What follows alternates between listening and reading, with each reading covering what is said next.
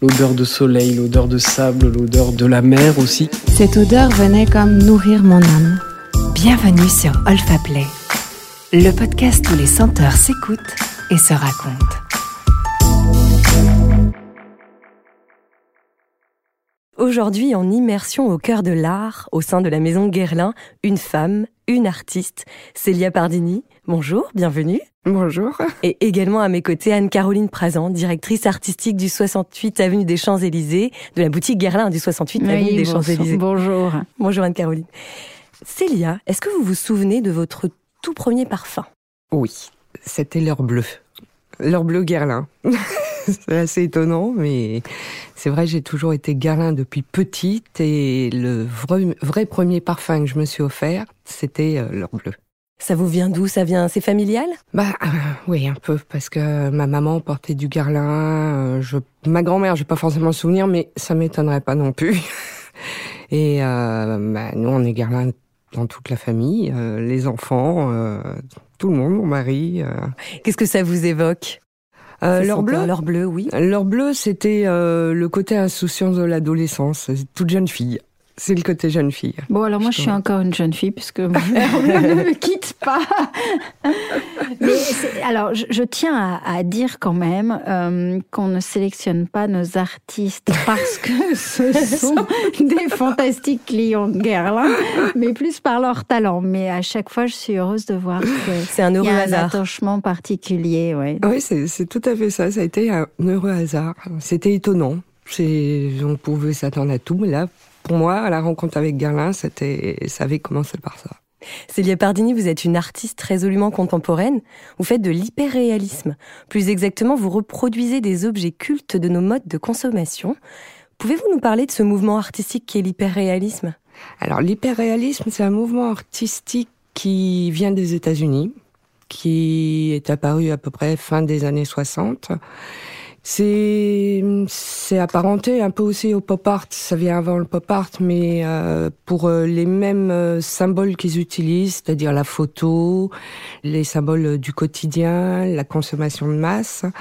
Mais l'hyperréalisme, c'est surtout pousser au-delà de la réalité, la réalité, c'est-à-dire la rendre encore plus vraie, encore plus propre, encore euh, plus photographique que ce que ne pourrait être une photo. D'accord. C'est-à-dire on va plus loin, il faut aller vraiment euh, à l'excès pour que notre inconscient re- nous renvoie à la réalité. Comment vous en êtes arrivé là? Alors, Comment avez-vous euh, cheminé finalement pour en arriver là? Alors ben mon parcours il est euh, j'ai pas été artiste euh, tout de suite, j'ai fait une école d'art euh, sur Paris, une école surtout de d'art graphique et de stylisme. J'étais styliste pendant très longtemps à travers le monde donc travailler euh, le vêtement, le quotidien, travailler euh, tout ce qui était graphique, c'est la typo, de, tous les logos, les marques, donc c'était ça aussi. Et euh, un jour, je me suis dit bon, ben, on a fait un échange de art avec une amie qui était peintre. Et donc, ça m'a donné une petite. euh, on faisait des échanges artistiques euh, par euh, colis postaux. Et un jour, elle m'a dit ben, tu peux faire toi-même. Fais toute seule. Elle m'a donné confiance. Et j'ai commencé à faire ma première pièce. Je pense que c'était en 2000... 2011 à peu près. Ma toute première pièce. Quelle était cette première pièce? My Destroy Converse. c'était une paire de Converse. En fait, mon fils, euh, c'était le souk partout. Et euh, j'ai dit, bon, ces chaussures-là, c'est poubelle. Il me dit, non, maman, elles sont même pas dead. J'ai dit, ouais, mais pourries. Il me dit, ouais, mais toute ma vie est dedans. Et là, je me suis dit, bon, c'est le, c'est le quotidien. Voilà, donc c'est comme ça que j'ai commencé à faire, euh, Finalement- mais qui raconte quelque chose. Et alors, cette paire de Converse que je connais bien, elles sont époustouflantes de réalisme et de vérité, avec toutes les craquelures de ton fils et autres déchirures. Les elles sont déchirures. euh, fantastiques, et- fantastiques. Et votre fils les chérit. Oui, c'est sa pièce préférée en plus, celle-là. C'est vrai que vous menez en, en tant qu'artiste une réflexion sur nous et nos habitudes de consommation. Là, c'était au travers de votre fils. Vous pourriez nous en dire plus? Pourquoi vous êtes allé sur ce terrain-là, justement? Alors, bah, c'était un peu une suite logique de, de ce que j'avais fait entre le stylisme, le graphisme. euh, euh, quand je faisais du mail art, c'était aussi de, de faire des choses avec juste ce qui nous entoure. Et là, on découvre les objets du quotidien. Et du coup, on les regarde autrement. Et comme c'est des objets qui sont passés mais dans une banalité totale, qu'on regarde plus, qu'on on, s'en aperçoit même pas, on les attrape, ils vont à la poubelle, il y en a un autre qui remplace. C'est vraiment des, des objets, pourtant on les connaît par cœur, mais on n'y fait plus attention du tout. Et je me suis dit, bah, moi j'ai envie de travailler le quotidien. Le quotidien, je vais lui donner une deuxième vie. Je vais essayer de, bah, de montrer que bah, ces choses, elles peuvent être belles, quoi. Et elles nous racontent plein de trucs. Et je fais jamais quelque chose de neuf. Je fais toujours dans un moment de vie, dans un instant, euh, comme un arrêt sur image d'un moment. Le moment où on, a bu sa canette et qu'on l'écrase, le moment où on mange son magnum, le moment où on est presque à jeter sa paire d'Adidas, mais qu'on n'a pas encore envie de la jeter parce que elle est pleine d'émotions pour nous, de souvenirs, ou de, où on se dit non, on la garde. Et euh, voilà, donc euh, je travaille tout ça, mais je veux pas porter un jugement sur la société de consommation. En fait, c'est plus une constatation de la société qui nous entoure, de tout ce qu'on a juste autour de nous qu'on voit plus. Une façon de les regarder différemment. Exactement. Et, puis de les aimer, oui. de les admirer. Et, alors, de les redécouvrir aussi. Exactement, et de les redécouvrir. Et alors la, la, force aussi de Célia, et ce qui m'a aussi beaucoup touchée, hormis son talent euh, enfin vraiment, tu sais à quel point voilà, j'aime ton travail, euh, c'est que Célia, euh, pour créer euh, ses œuvres, ne travaille qu'avec du vieux carton. Mais justement. Du vieux carton d'emballage qu'on a jeté, qu'on ne veut plus voir aussi. Qui est aussi éphémère que voilà. ces objets. Et ça, cette démarche-là, qui est très développement durable et donc qui me touche au plus profond du cœur, ça c'était important aussi. C'est mm. que Célia n'utilise pas du carton tout neuf, du joli carton euh, bien propre. C'est vraiment du euh, carton qui a bien souvent servi à contenir tous ces objets de consommation. C'était une évidence alors pour vous de travailler le carton? Il y avait quelque chose de particulier que cette matière, entre vous et cette matière? Peut-être son odeur même. son odeur, c'est vrai que ça a une odeur particulière. C'est l'odeur de papier, euh, de papier. C'est difficile de décrire les odeurs finalement. Une odeur de carton, je saurais pas comment la décrire, mais euh, je peux vous dire que je sais. À l'odeur, je reconnais s'il y a beaucoup de carton dans un endroit ou pas. mais euh, non, mais le carton, c'était euh, c'était magique parce que j'arrivais à le à le tordre, à le plier, à le découper, à le déchirer, à le, à le maltraiter, et je trouvais qu'il y avait rien de mieux quand même que pour tous ces objets de consommation qui finissent à la poubelle. Tout ce carton qui finit lui aussi à la poubelle. C'est deux choses absolument éphémères. Et là, je, les réunissais, je leur donnais une deuxième vie aux deux. Et ce que j'essayais, j'ai essayé de d'anoblir ces deux ces deux choses, c'est-à-dire aussi bien le carton que l'objet de consommation. Et euh, ce que j'aime faire, c'est donner euh, à mes pièces du mouvement, du du vécu, de mhm. manière à, comme tous ces objets que je fais, comme le carton, c'est des choses qui ont vécu. Donc il faut que ça continue à vivre. Quand je fais des sculptures, on peut tourner vraiment tout autour d'elles, ou elles tournent autour de nous. Ou, euh, c'est, il faut les voir sous toutes les facettes, parce que de toute manière, en plus, on les connaît sous toutes les facettes. Donc euh, c'est voilà. C'est évident. ouais, c'est juste évident, c'est ça. Alors maintenant qu'on connaît un petit peu mieux votre parcours, qu'on sait un petit peu mieux ce que vous faites, comment vous vous êtes rencontrés avec la Maison Guerlain, peut-être plus particulièrement avec vous, Alors, Célia vous l'a dit, euh, c'est une grande amoureuse euh, de la maison et de nos parfums, j'en suis. Oui, ça, on avait dit que c'était un hasard. euh, mais c'est un hasard, mais euh, voilà, je pense qu'en effet, euh, du coup, le lien s'est fait encore plus immédiatement, mm. c'est-à-dire que pour Célia, la maison Guerlain, nous n'étions pas inconnus, et puis il y a vraiment eu un, un coup de foudre à voir son travail, une envie très rapidement, immédiate, parce que dans ces cas-là, moi, quand j'ai le coup de foudre, j'ai plein d'idées qui viennent, hein. et, mm. et une première idée d'ailleurs autour de la petite robe noire qu'on n'a pas pu réaliser tout de suite et une envie de pas quitter Célia et de et puis il y a eu cette envie de fleurs, voilà, d'attendre. D'attendre un bon moment. Euh, mais ça, je savais qu'Anne-Caroline, c'est vrai que le premier rendez-vous, il avait été rapide. Mhm. Hein, c'était deux jours juste après que Tiffen ait vu mon travail, deux jours après. C'est qui Tiffen Alors Tiffen, c'est euh, c'est une personne qui travaille avec moi parce que vous savez, on ne travaille pas seul et on est toujours plus intelligent à plusieurs. Et j'ai une, une équipe formidable, vraiment. Euh, de gens euh, qui ont, euh, comme moi, des antennes toujours. Et c'est vraiment ce que j'essaye d'apprendre même dans notre métier de marketing. C'est vraiment important de savoir regarder à l'extérieur. Et voilà, et ça a été une, belle trouvaille, une belle rencontre. Et en effet, à peine deux jours après, j'ai réussi à trouver dans mon agenda euh, du temps pour rencontrer Célia, pour voir ses œuvres. Avait amené donc euh, quelques pièces à Anne-Caroline. Vous étiez venue avec votre converse euh, je, Non, je sais pas, mais on avait... Avec les Julietta ouais, ça c'est sûr.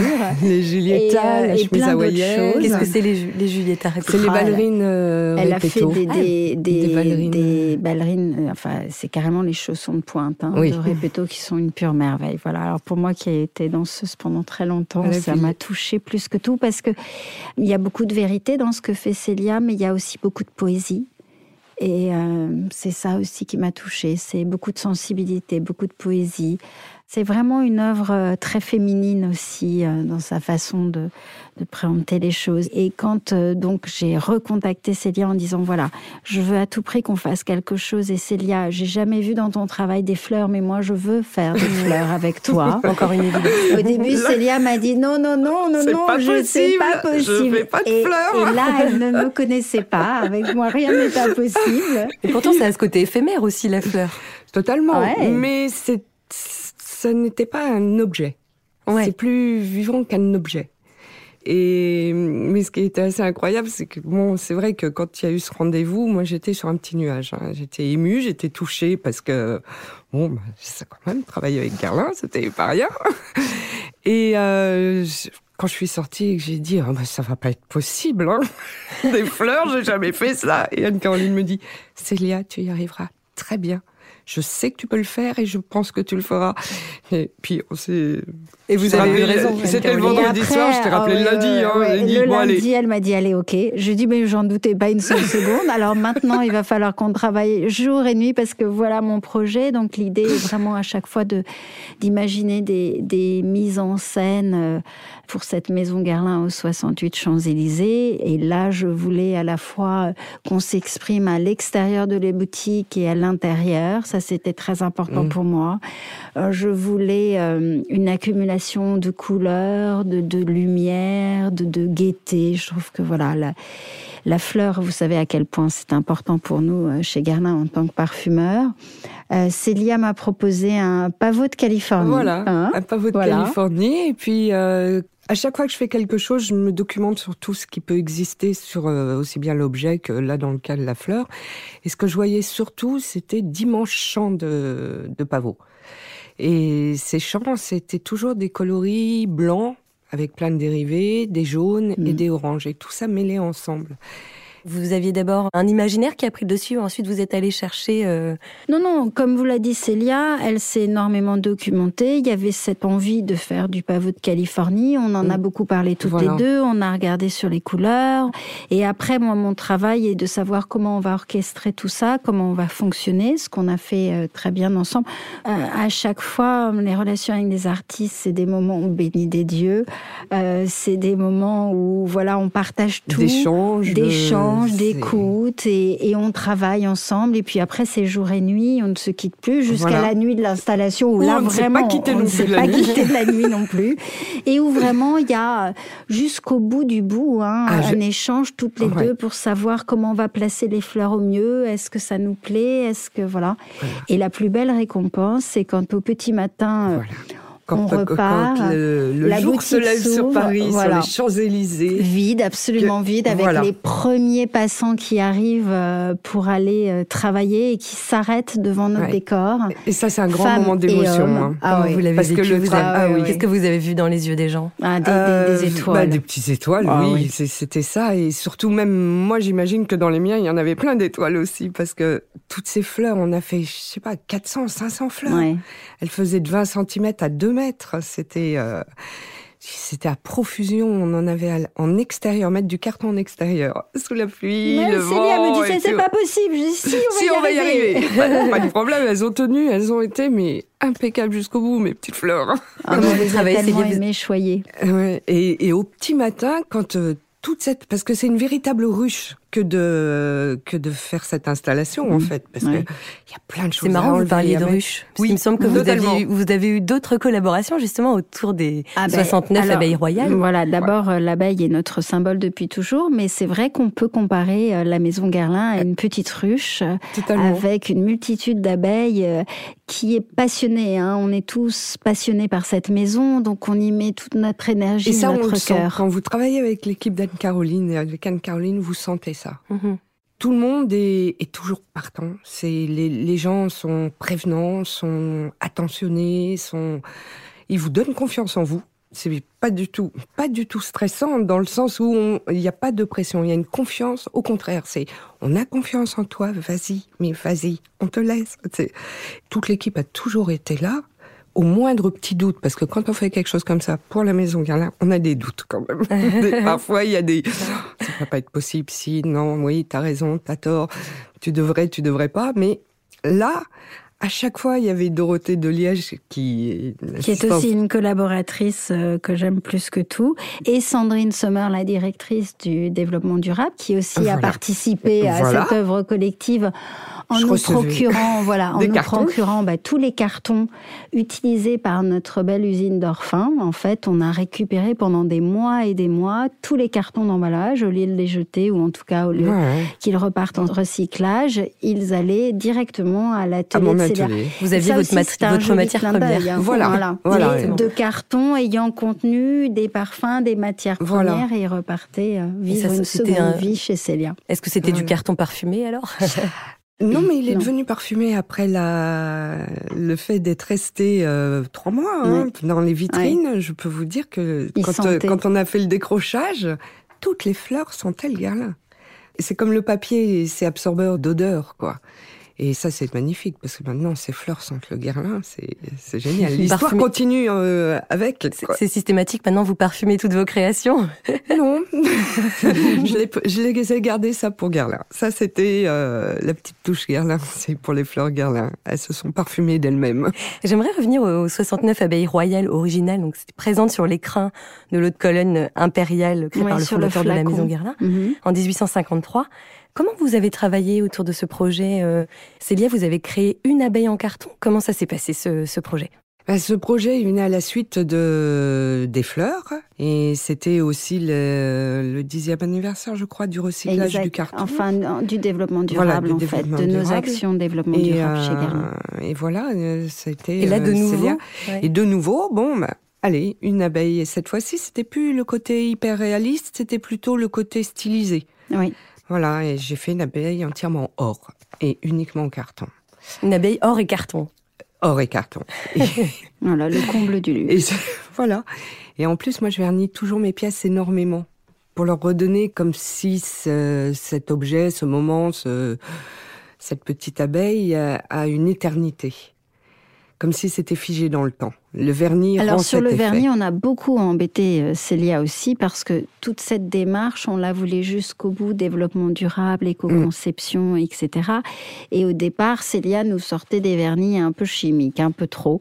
Et on lui disait non, non, non, n'en veut pas. Et elle nous disait mais attention, il faut que ça tienne, il faut que ceci. On lui dit on va trouver. On a trouvé un Et on a vernis. trouvé. Et on a fait des tests et ça tenait très très bien. Voilà. Moi j'avais une fleur dès le mois de janvier, j'avais des fleurs de- accrochées dans les arbres dans mon jardin de manière à voir comment elles réagiraient euh, aux intempéries. Alors neige, orage, grêle, euh, elles ont tout eu, hein, les eu, fleurs de mon jardin. Ça Mais c'est donné- bien, vous voyez, la démarche était vraiment euh, jusqu'au Jusqu'au bout. boutiste et, et vraiment dans la passion Mm. d'aller vraiment dans un projet euh, à la fois écologique et avant tout sublime qui puisse permettre aux gens de s'arrêter sur les Champs-Élysées et de voir ce beau décor Il y en a eu beaucoup. et de les faire rêver, voilà. Deux dernières questions légères, peut-être avant de se quitter. Anne-Caroline, présent, quel est votre parfum préféré? Alors, écoutez, moi, j'ai pas de parfum préféré chez Guerlain. C'est absolument impossible parce que trop difficile comme question. Après, j'ai une passion pour l'heure bleue, mais j'aime tant la petite robe noire et, et, et en fait, je varie. Hein, vous savez aussi, femme varie. Mon Guerlain, c'est une pure merveille. Les colognes, euh, quoi dire des colognes? C'est c'est des bijoux chez Guerlain. Plus euh, toutes les collections exclusives, la collection l'art et la matière. Vous, vous voilà, je ne peux pas répondre à votre question. C'est absolument impossible. Il faut venir chez Guerlain et, vous comprendrez à quel point la richesse est tellement oh, époustouflante. C'est un monde. Euh, il, y a, le monde de, de, l'odeur, mais il y a aussi le monde de, la manière dont c'est, dont c'est présenté, les, les bouteilles, tout ce côté. Euh, on rentre pas dans la boutique Guerlain au 68 comme ça. Il y a vraiment une magie dans cette boutique qui fait que ça a quelque chose de vraiment mythique. Et c'est pour ça que ça se rejoignait un petit peu mon travail. Je, fais les, objets mythiques, les objets cultes, etc. Et là, euh, c'était, c'était génial. Célia Pardini, Caroline Prazan, merci beaucoup d'avoir été nos, invités, d'avoir bien voulu nous livrer en toute intimité euh, des secrets autour de votre art, de votre savoir-faire. Je vous souhaite encore de belles collaborations et un parcours riche. Quant à nous, retrouvons-nous très bientôt pour de nouvelles histoires d'art et de parfum. Merci. Merci. Vous avez aimé Retrouvez les plus belles histoires olfactives et des podcasts inédits sur olfaplay.com ou sur l'application Olfaplay. Vous pouvez aussi enregistrer la vôtre. Retrouvez toute notre actualité sur Instagram. Sentez, écoutez, racontez. Rendez-vous sur Olfaplay.